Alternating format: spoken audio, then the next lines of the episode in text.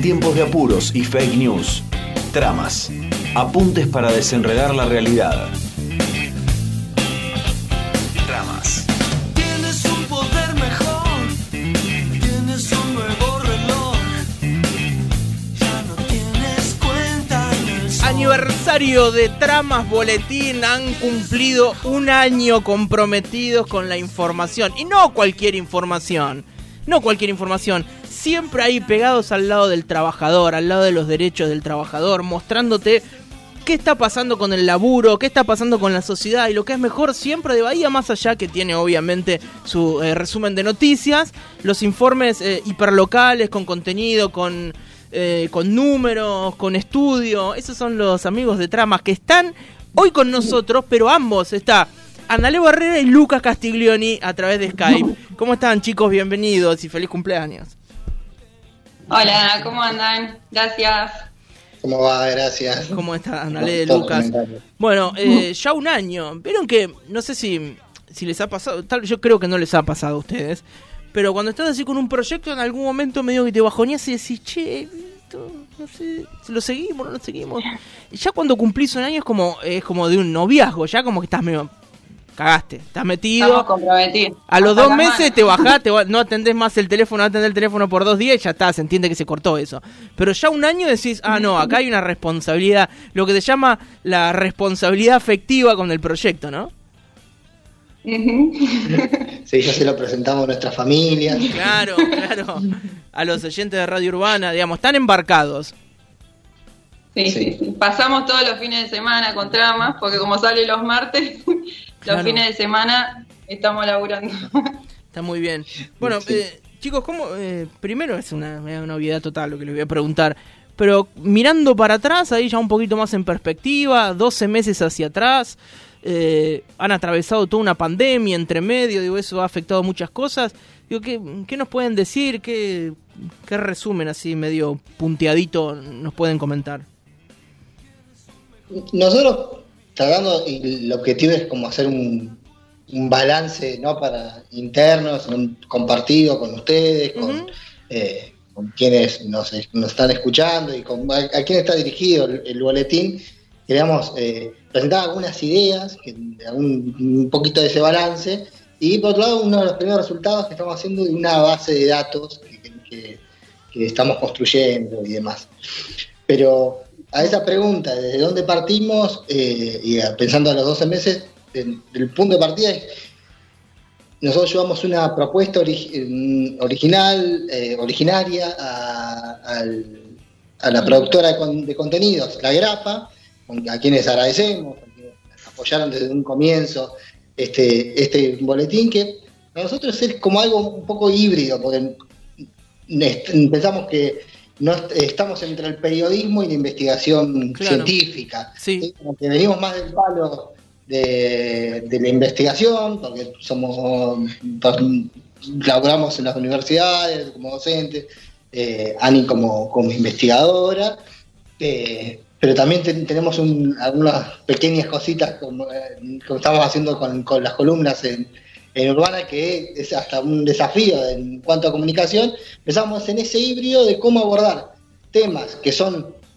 trabajados tanto por el periodismo como la investigación científica. Y precisamente en lo que nos interesaba es qué sucede con el mundo del trabajo y todo lo que hace el trabajo y la sociedad en Bahía Blanca. Entonces, eh, el, el enfoque que tiene el periodismo de contar la noticia con inmediatez y la rigurosidad que eso lleva, y por otro lado, tratar de, eh, con- eso nosotros no lo hacemos, lo que hacemos es una Seguro. compilación. Sí, más atemporal por ahí. Claro, y lo que, y lo que hace el laburo más científico de esta sistematización que ciertamente nosotros nos tomamos algunas licencias y por eso muchas de las notas son más en formato de ensayo, pero que lo que hacemos es como compilar argumentos, más que nada. Claro, sí. Sí, siempre decimos que la idea, por eso un poco también el nombre de tramas, que la idea nuestra es ver un poco qué hay detrás y qué es lo que sostiene lo que pasa hoy, digamos, lo que con lo que nos encontramos inmediatamente y tratar de, indagar un poco más allá de, lo- de la superficie, de lo cotidiano y poder poner en contexto. Y esto también de, eh, por un lado, eh, eh, dar argumentos para poder responder eh, ciertas chicanas, por ejemplo, de que vienen desde el sentido común, por ejemplo, no sé, los pobres son pobres porque quieren, Claro. y pero por otro lado también dar eh, herramientas eh, para la discusión, para el debate colectivo de eh, organizaciones sociales, organizaciones sindicales, digamos que un poco eh, cuando pensamos en quiénes queremos que lean tramas y para qué queremos que sirva, pensamos eh, en ese público, ¿no? En, cómo hacer para aportar desde nuestro humilde lugar eh, a, poner en, a poner en cuestión, a reflexionar, a comprender más en profundidad lo que, lo que pasa, eh, digamos, siempre pensando con una perspectiva de que queremos construir una sociedad más justa, más igualitaria y demás. Entonces, un poco la idea de la idea del boletín es, es ese cruce entre, entre la comunicación, entre la formación, entre la investigación y también asumido, digamos, como, con, con- con- con un compromiso social. Sí. Eh, y obviamente se encontraron con, con que todo esto era es súper bien recibido por, por quienes los leen y por quienes los, los escuchan. Sí, aunque nos gustaría, por ejemplo, algo que queríamos que queríamos marcar. eh, nosotros estuvimos esto que cuando hacemos el relevamiento a nivel local, que es el más exhaustivo, eh, eh, ahí estamos armando una, una base que luego podemos comentar algunos datos, pero nos encontramos con que quizás hay cuestiones que no, no están llegando a, lo- a- a los medios, digamos, que nos gustaría poder afianzar un poco más ese contacto con las organizaciones y que eso si pensamos en qué queremos eh, para, el- para este proyecto de acá en más, es un poco afianzar esas relaciones y que ojalá pueda volverse como una, un espacio en, que las organizaciones y demás se puedan apropiar y lo sientan como un lugar donde pueden compartir lo que hacen y demás. O sea, tenemos eh, muy buena recepción, pero de todas formas quisiéramos eh, seguir afianzando un poco eso. sí. ¿no? Sí. Imagino que, bueno, ustedes lo deben, lo deben sentir eh, también. Digo, es difícil meterse, ¿no? Eh, como ganarse un lugar, sobre todo cuando eh, no se apunta tanto a la noticia que se lee muy fácil, ¿no? Sí. Disculpe, Sí, te- más que nada- casi no puedo terminar la frase porque me agarró un estornudo imparable. Digo, eh, quiero redondear porque no, no quedó muy bien la pregunta. Entonces le decía, digo, ustedes se meten en, un nicho que es para gente que lee, para gente que está un poco informada. Digo, no es un, eh, una cosita que dura 10 segundos y lo leo así, me tira dos o tres palabras y con eso salgo a parlotear en la oficina. Digo, lo de ustedes es una información ya eh, más trabajada, que requiere de, cierta lectura previa tal vez, o de, de algún conocimiento, con tener algún nombre, alguna cosa. Digo, es, es un nicho ahí al que hay que meterse también, que tampoco está explotado en Bahía, ojo con eso. Sí, sí. no- nosotros, a ver, puedo tomar una licencia, una metáfora gastronómica. Por supuesto. A veces eh, A ver, sí. pensamos, eh, muchas veces lo que en los medios masivos, los hegemónicos, eh, nos dan ya la comida digerida, ¿no? Nos dicen, bueno, así, así como hay que opinar. Y por otro lado, tenemos la amplificación, que tenés Google, tenés cualquier herramienta, red social, y decir, che, ¿qué opina esto? Entonces un- es como un gran supermercado y demás. Entonces, nu- nuestra idea, lo que pensamos es, bueno, elijamos una cosa, elijamos algo y que tratemos de eh, hacer como preparar la... la- Dar los ingredientes. Claro, sería. preparar los ingredientes, pero después cada uno lo arme como, como quiera, que desarrolle como, eh, es la comida como, como el- cada uno le parezca. Por eso es que las noticias parece un detalle, pero nosotros insistimos en poner los enlaces, de donde sacamos esa- eh, eh, esos datos, no Claro. como un reparo diciendo, no, Sale de eh, ahí. esto de que las organizaciones sindicales son las que mayor repres- eh, mayor presentación eh, representatividad tienen en los conflictos sociales y en los famosos países serios eh, son los que presentan mayor tasa de sindicalización. Entonces decimos, no, no lo decimos nosotros, lo dice la OCDE o lo dice tal organización, sino para que fortalecer, claro, diciendo, bueno, che, estos pibes lo dicen, no, pibes, eh, Ah, eh, sí. lo, lo dicen acá, pero eh, también que cada uno pueda construir esos argumentos, Sí, un poco bueno, el objetivo. Pero eso es lo que lo hace interesante también. Bueno, sobre todo también para nosotros que trabajamos en los medios, digo, poder acceder a un montón más de, de información también está bueno, digo, porque los resúmenes están bien, pero qué sé yo. Y es más, Lucas, el, el otro día te consulté por una nota que íbamos a hacer y a los links te los pedí a vos, que ustedes son los reyes del link. Me mandaste, gracias como, me mandaste por como los ocho links. comentarios. Pero digo, eh, está Eh, buenísimo que laburen así. Sí, Chuni, José dale. Sí, sí, metele, metele. Hacernos una consulta sobre, sobre el tema de los formatos, porque hablábamos de que, bueno, se puede leer en, en- en el WordPress, se han metido un poco en- acá y también trabajan con FM de la calle. Eh, ¿Han encontrado que, que trabajan de distinta manera en los mismos temas, que les ha sido más cómodo, que están pensando quizás, no sé, en algo audiovisual o, o, o cómo se van, cómo han sentido estos distintos formatos a la hora de darle difusión a estos temas?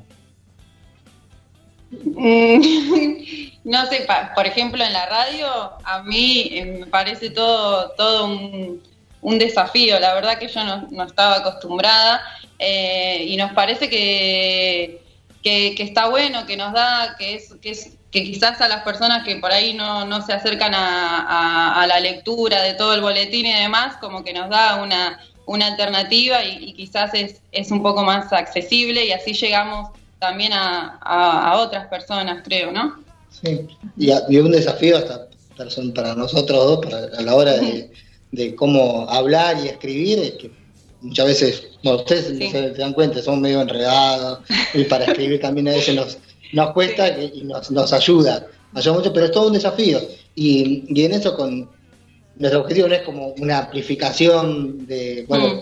queremos vender más discos, queremos publicar Claro. sino es justamente que nuestro objetivo es que se transforme o, o fortalecer el espacio para eh, retroalimentarse, tanto con la radio como con los medios que también laburan las noticias de una mirada crítica, y como con las organizaciones, que se, la- que se construya un poquito esa idea de, de recíproca entre quienes generan la información, quienes la siguen, quienes la sistematizan, los investigadores e investigadoras acá en la, en la universidad y en los centros de investigación que tienen laburos, realmente hemos encontrado laburos muy interesantes sobre conflictos sociales y demás, que, que muchas veces cuesta también que lleguen ¿no? Eh, a- en, en medios, por, por a veces las distancias que hay.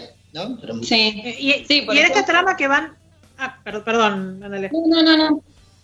Digo, en esta trama que, que van tejiendo, que, que ustedes describían también, entre lo que tiene que ver con el trabajo, la sociedad, la información, la divulgación, los medios, digo, ¿cuál sería el diagnóstico para Bahía?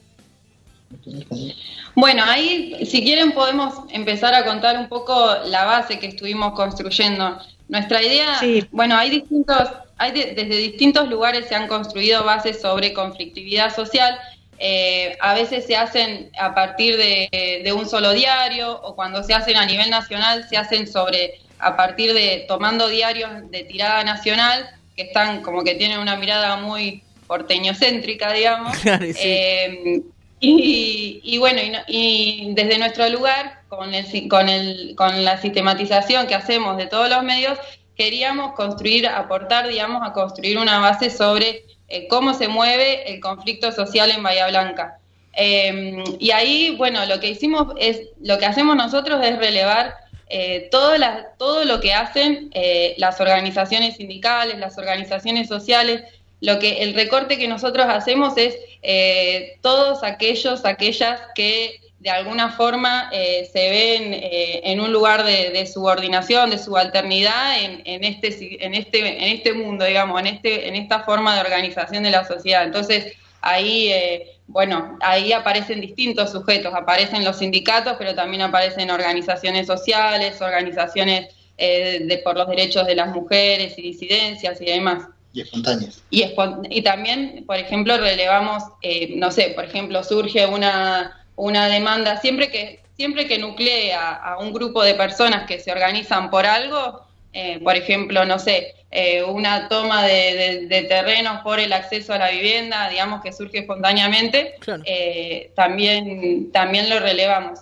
Y lo que pudimos ver, lo que hicimos ahora fue en el último número hacer como una entrega de el primer semestre, ¿no? O el primer semestre que lo que vimos, bueno, era, el- era en los últimos meses de Macri, eh, bueno, mucha, mucha crisis económica, mucha crisis social, y lo que vimos eh, principalmente es que el, los principal, el principal actor eh, son los sindicatos, que protagonizan un, un prácticamente un 70% de las acciones que relevamos. Ahí vimos que tu- tuvieron también, en ese marco, tuvieron dentro de los sindicatos, tuvieron más protagonismo eh, los sindicatos que tienen que, que de los trabajadores y trabajadoras del sector público, ¿no? Eh, docentes, estatales, eh, judiciales también y que protagonizaron, bueno, una diversidad de acciones, desde paros, manifestaciones, movilizaciones. Tratamos de relevar distintas cuestiones, tipos de acciones, ejes reivindicativos, eh, ¿qué más? Bueno, también intentamos relevar, por ejemplo, composición de género de las referencias. Eh, eso es, a veces es difícil, pero por ejemplo tratamos de mirar quiénes son los que hablan, eh, quiénes son los, por ejemplo, si hay una declaración o si hay una movilización y se va a, hacer, a hacerle una entrevista, bueno, quién es el que habla en, en representación de esa organización. Ahí vimos, por ejemplo, adivinen qué, qué cuál fue el resultado. No me va a sorprender la respuesta. Bueno, obviamente que hay que, que bueno, obviamente no. Eh, históricamente hay una, hay una, de, de en los casos que lo pudimos diferenciar, eh, eran, creo que era 41, con, eh, 41 varones contra 27 mujeres. Claro. En el caso de las mujeres, decir que, por ejemplo, cuando relevamos cuestiones que, tuvieran, que tenían que ver con organizaciones sociales, con comedores, ahí eran 100% mujeres también más representadas en los sindicatos eh, docentes, por ejemplo. Eh, ¿Qué más? Bueno, pero ahí hay, hay cuestiones, relevamos 117 acciones en estos seis, en, el- en los primeros seis meses, digamos, del número del boletín 1 al 23. Eh, Es y el segundo semestre de 2019. Claro, y no en, to- no en todos pudimos determinar ¿no? esta, esta cuestión de la composición de género de, la- de las referencias, pero es algo que queremos tener en cuenta a la hora de analizar un poco el- la dinámica del conflicto. Em, no sé, ¿qué- Sí, y después para pensar com- comparaciones es muy difícil pensar una, compara- una comparación a nivel nacional. Bahía tiene muchas particularidades. Eh, sí tenemos referencias, por ejemplo, de otras organizaciones que tienen análisis de conflictividad, eh, que se vio en 2019 como el pico 2017, fines de 2017, fines de 2018 de gran conflictividad social y laboral en la Argentina, hacia el 2019 tuvo, tuvo una, una fuerza muy grande hasta, de, eh, hasta las elecciones que después cayó. Eh. Entonces ahí también es como una mirada hacia las perspectivas y bueno, y mm, también para la comparación vamos a ver qué, qué nos da el segundo... Claro, sí, todavía hay muchas cosas que no podemos comparar porque es solamente un semestre. Ahora vamos a ver también qué, otras cuestiones salen. Pero algo que, que sí queríamos decir y que, que capaz que esto es como también la convocatoria que queremos hacer, es que entendemos que siempre en este tipo de, un sesgo que hay en este tipo de, de relevamientos es que relevamos lo que aparece en los medios, ¿no? Entonces siempre hay como un subregistro. Y la pregunta es, ¿qué es lo que no llega a los medios? Y cómo, en todo caso, cómo podemos hacer para llegar a, a- a esas organizaciones. Que un poco eso es lo que queremos afianzar. Los sindicatos son tienen eh, protagonizan más acciones porque Claro. bueno porque están porque son un acto importante porque está- pero también porque tienen más estructura están más organizados tienen más llegada a los medios entonces qué es lo que qué es lo que no lo que no estamos viendo todavía es una pregunta Sí, hay, Y- hay gremios bueno. mucho más mediáticos que otros, ¿no? También por la cantidad de, de afiliados que tienen, pero porque de alguna manera la actividad que llevan adelante, no sé, nos afecta un poco a todos. No sé, no es lo mismo. Digo, en cantidad, qué sé yo, pienso en Aulita, por ejemplo, con empleo de comercio que tienen. Son 15.000, o sea, Claro. 15.000, dijo Aulita la otra vez, 15.000, Sí. digo, y- Sí.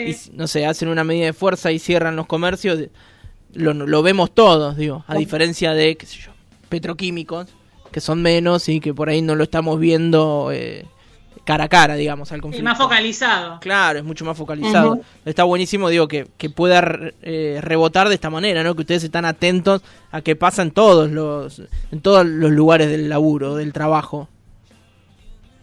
Sí, pero bueno, ahí eso por eso también insistimos en que, que quisiéramos que esta base de acá en futuro a futuro nos gustaría eso pensarla también como una forma de, de co-construcción de conocimiento, de que las de que las mismas organizaciones que eso que vemos que a quienes no estamos llegando, a quienes no no, no aparecen en los medios, bueno, también eh, aporten la información y que nosotros la podamos relevar y podamos visibilizar desde nuestro humilde lugar, digamos, podamos visibilizar lo que hacen también. Seguro. Digo, y, y- y las redes Sí, que sociales. tampoco vas a encontrar mucho, perdón, no, Sí, vas, sí, no vas a encontrar muchos medios dispuestos a visibilizar, ¿eh? Claro. Ese es el otro tema. Porque cuando estamos diciendo los medios, sabemos lo que estamos, estamos refiriendo, pero eh, ahí Mm. vemos que hay como una brecha importante de qué agendas se llevan en cada uno de los medios, por eso a la hora de hacer realmente decimos, bueno, esto seguro aparece acá, vamos a ver, Sí. y tratamos de, de reflejarlo, cómo, cómo, cómo expresa está el conflicto. Con el caso ahora de, de la desaparición de, De Facundo, Facundo, es, es muy claro, casi como esta Sí, ahí, vol- ahí ponele, volvimos a la, a la nueva y a la brújula, porque si no, la verdad que no la estábamos mirando mucho, pero ahí para ver qué es lo que aparece, qué diferencias, bueno, está bueno también. Claro. Eh, pero bueno, por ahí, por ahí va. Sí, hacer esa comparación de medios eh, eh, deja, deja expuesto cómo se trabaja, ¿no? Y, y en Bahía que se nota mucho, porque como es una ciudad, qué sé yo, no, no somos millones de habitantes, entonces es fácil. Y acá tenés, no son 80 medios que tenés que relevar. Entonces es más fácil darse cuenta. Y está muy polarizado, sobre todo en los últimos años. Sí, sí, sí, por eso también valoramos todo el, el laburo que se hacen de los medios que llevan incluso otra agenda, como el laburo que hacen ustedes y, y en la radio, que, no- que- que realmente para nosotros son insumos, por eso decimos Sí. la idea de retroalimentarnos. Y otra cosa que queríamos resaltar, que, eh, que es más difícil todavía, es que dentro de esa base de datos, que cuando esté más al final la vamos a compartir para que esté como base abierta para investigadores que quieran, organizaciones que quieran seguir llevando a cabo, eh, eh, son accidentes laborales, que ahí es más difícil. Sí, hay otros. Claro, ¿cómo se, cómo, para acceder a esa información ya es más difícil, ¿no? No, no, nosotros todo lo que cuando hay un accidente laboral, lo rele- cuando sale lo relevamos, pero pero bueno, y ahora estamos tratando de armar así, pero no, no sé, como que nos damos cuenta que debe haber por por cada uno que sale debe haber muchos que no salen. Claro. Eh, pero bueno, nos parece interesante también eso ir llevando ir llevando la cuenta de, de, de los accidentes laborales, de bueno, ahora no ahora no me acuerdo cuántos habían sido, creo que eran como 10 en seis meses, Sí. eh, con eh, tres muertes me parece, y después lesiones. Bueno, eso es- es- está bueno que haya un registro más sistemático de, de, de lo que sucede, ¿no? Cuando decíamos esto, cuando dicen quién es, quién es, bueno, el capitalista es el que arriesga, el empresario es el que arriesga. Bueno, acá estamos viendo trabajadores que, que, bueno, que quedaron lesionados, que perdieron brazos, que perdieron la vida, y es importante también llevar un, un registro de eso. Por ejemplo, como en pandemia, también refleja muchas cosas. En- en medio de la pandemia, en medio, no, sabe, desde los ciento, más, de, más de 130 días de, de que se, se declaró la pandemia, a nivel nacional hay más de 8 trabajadores tra- y trabajadoras de, de Rappi, pedido ya, de, de sí. aplicaciones Sí, que murieron aplicaciones. desarrollando su laburo. Y eso también refleja precarización y, y es, un- es una imagen que nos tiene que alertar y, y preocupar a, a todos. Sí, me quedaba pensando en eso que dice Andalé cuando, claro, que el empresario es el que arriesga. Mierda, si no arriesgás, si está laburando en bici en el medio de Capital Federal pedaleando, si eso no es arriesgar. Muy bien, chicos. Y, y en el contexto que, que, bueno, lo hablábamos esta semana con, con la nota que hacíamos sobre las aplicaciones, digo, con eh, sin seguro o con, A- con ART malísima, eh, digo, nadie haciéndose cargo de, de- de nada, no sé si se le puede llamar trabajo a, a eso, ¿no? Claro, ¿no? Sí, sí, teniendo que hacerse cargo si se les rompe la moto se le- o la bici o lo que sea, se tienen que hacer cargo de eso. Bueno, ahí siempre igual, a- a- siempre aunque hay, a- a- aunque haya situaciones de, de- de mucha precarización y demás, siempre empiezan a aparecer las organiza la organización colectiva y eso lo estamos viendo Sí. también que a nivel nacional eh, y también acá que empieza a haber un poco de eh, que se va entramando, digamos, la organización a pesar de las condiciones eh, tan precarias de Ya trabajo. hubo dos paros internacionales de trabajadores de, de aplicaciones en el marco de la pandemia. Sí. Bueno, justo lo estuvimos charlando. Bueno- ayer hici- hacíamos la nota, ¿no? Eh, que hablábamos Sí. de sobre las, eh, los trabajadores de, de las aplicaciones y, y lo que eso significa. Digo que, que sí es, es un trabajo, pero que no está ni regulado, ni tiene las condiciones, ni nada por el estilo. Ahora lo que estoy viendo es a los chicos, por lo menos, que, que andan acá de, de pedido, ya que tienen como un, un equipo para el frío, ¿no? Que lo que están laburando, que imagino que también se lo tienen que comprar ellos. Como tuvieron que comprar sí. eh, la caja, la, bueno, y toda la cuestión. Tener el celular, por supuesto. Originalmente, claro, por lo que decía, incluso trabajadores y, y referentes del sindicato decían que son ellos los que, Mm. lo que compran, es como la primera inversión que tienen que hacer, incluso para que te habiliten tu usuario en, en la aplicación. Sí, sí. Muy bien, bueno chicos, entonces bueno, decirle feliz cumpleaños, un año de, de Tramas Boletín, Gracias. lo pueden encontrar en tramasboletín.wordpress.com y por supuesto que en las redes sociales, el número 51 es el número especial, ¿no? Sí. Así que bueno, Sí, eh, felicitarlos, también eh, agradecerles por habernos por estar acompañándonos durante todo este año y así seguiremos. Bueno, muchas gracias. Por Gracias. favor, Lucas Analé, eh, felicitaciones y gracias de nuevo. Gracias. Que sigan bien. Bueno, allí pasaban los chicos de Tramas Boletín con este número especial, con este número aniversario. Están festejando el primer año de Tramas Boletín y por supuesto lo escucharon acá en total normalidad.